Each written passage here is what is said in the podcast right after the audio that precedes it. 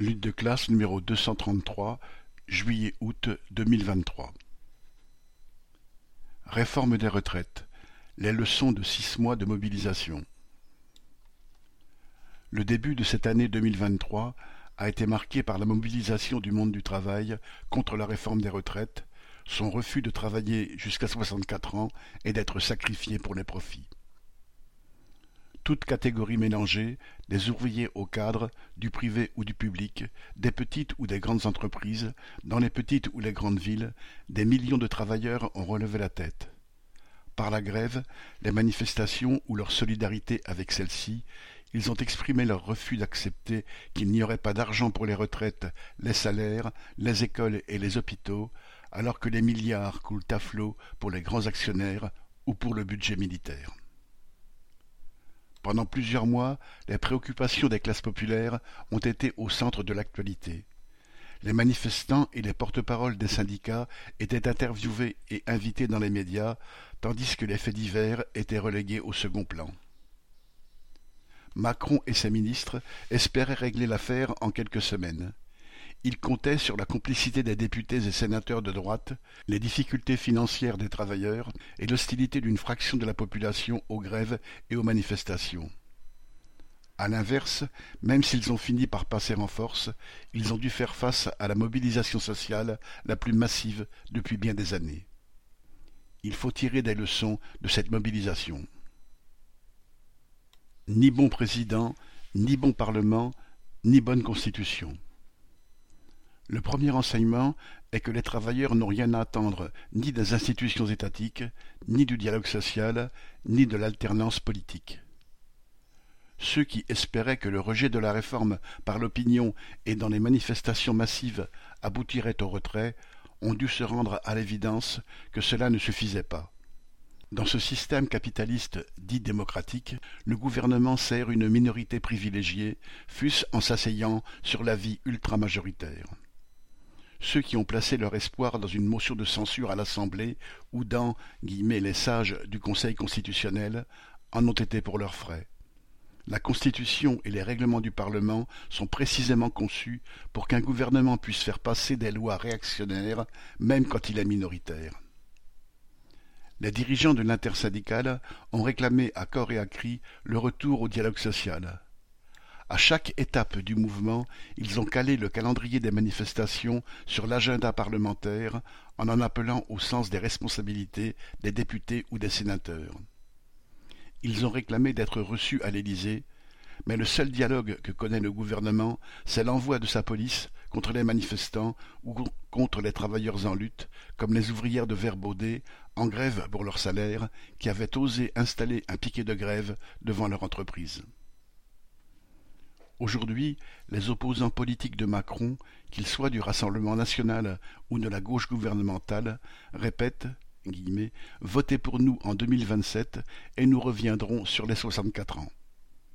C'est un gros mensonge.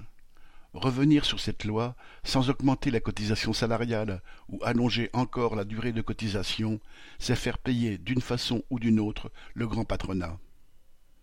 Or Marine Le Pen, toute démagogue qu'elle soit, est trop respectueuse de l'ordre social et des capitalistes pour vouloir les faire payer. Même pour assurer 10% d'augmentation de salaire, elle propose non pas de prendre sur les profits, mais sur les cotisations sociales. Si Le Pen est élue, elle fera là où la bourgeoisie lui demandera de faire. Quant à la gauche, qui brasse du vent avec la sixième République, elle s'est couchée devant les dictates de la bourgeoisie à chaque fois qu'elle s'est retrouvée au pouvoir. Sur la question des retraites, elle n'est jamais revenue sur les attaques des baladures qui a mis fin aux trente-sept annuités et demie, Fillon ou Sarkozy qui ont mis fin à la retraite à soixante ans. Pire, avec la réforme Touraine adoptée sous Hollande en 2014, elle a allongé la durée de cotisation à quarante-trois ans. Si elle revient au pouvoir, la gauche fera ce qu'elle fait aujourd'hui dans les grandes villes, les départements ou les régions qu'elle dirige. Elle déroulera le tapis rouge au grand patronat. Engager le combat contre la bourgeoisie. Le second enseignement à tirer de ces six mois de mobilisation, c'est que les travailleurs ne pourront pas gagner en menant leur lutte à l'économie. Alors que Macron, lui, était déterminé à réaliser jusqu'au bout les attentes de la bourgeoisie et des financiers, notre classe sociale n'a pas utilisé son arme principale, la grève qui se répand d'usine en usine et de secteur en secteur.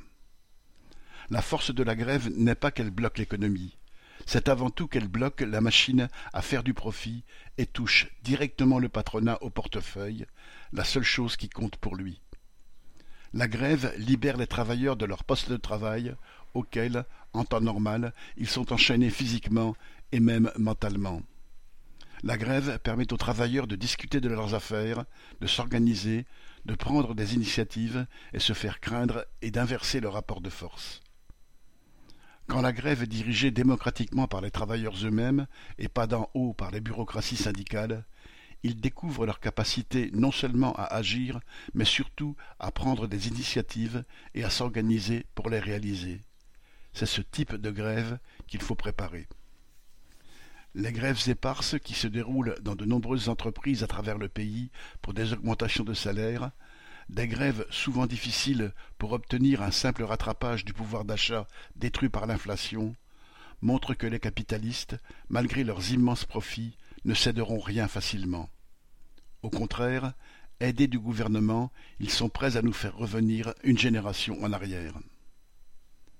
Pour défendre notre droit à l'existence, il nous faudra contester le droit de la classe capitaliste à imposer ses dictates sur toute la société, sa capacité à exacerber toutes les divisions entre nous pour mieux exploiter notre travail.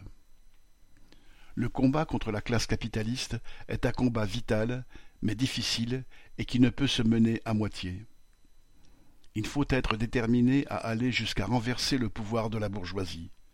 Les travailleurs doivent prendre le pouvoir politique, contester la propriété privée sur les entreprises, les exproprier, les regrouper et les gérer collectivement pour satisfaire les besoins de tous. Cette conviction n'est ni celle des partis de gauche, qui aspirent à gérer un État façonné pour la bourgeoisie, ni celle des chefs syndicaux, qui aspirent à être reconnus comme les avocats et les porte-parole exclusifs des travailleurs. Mais elle doit être celle de tous les militants conscients que l'émancipation des travailleurs ne pourra venir que des travailleurs eux-mêmes, parce qu'ils disposent d'une immense force collective. Cela implique qu'ils se donnent les moyens de faire émerger, au cours de leur combat, des instruments pour les diriger, les organiser eux-mêmes et les mener jusqu'au bout. Comité de grève, conseil de travailleurs, voire milices ouvrières. Dans cette période de crise aiguë, dans cette période où la rivalité entre groupes capitalistes du monde entier est exacerbée, la bourgeoisie ne lâchera rien. Autrement dit, la lutte pour défendre nos conditions d'existence est indissociable de la lutte pour renverser le pouvoir de cette bourgeoisie. 18 juin 2023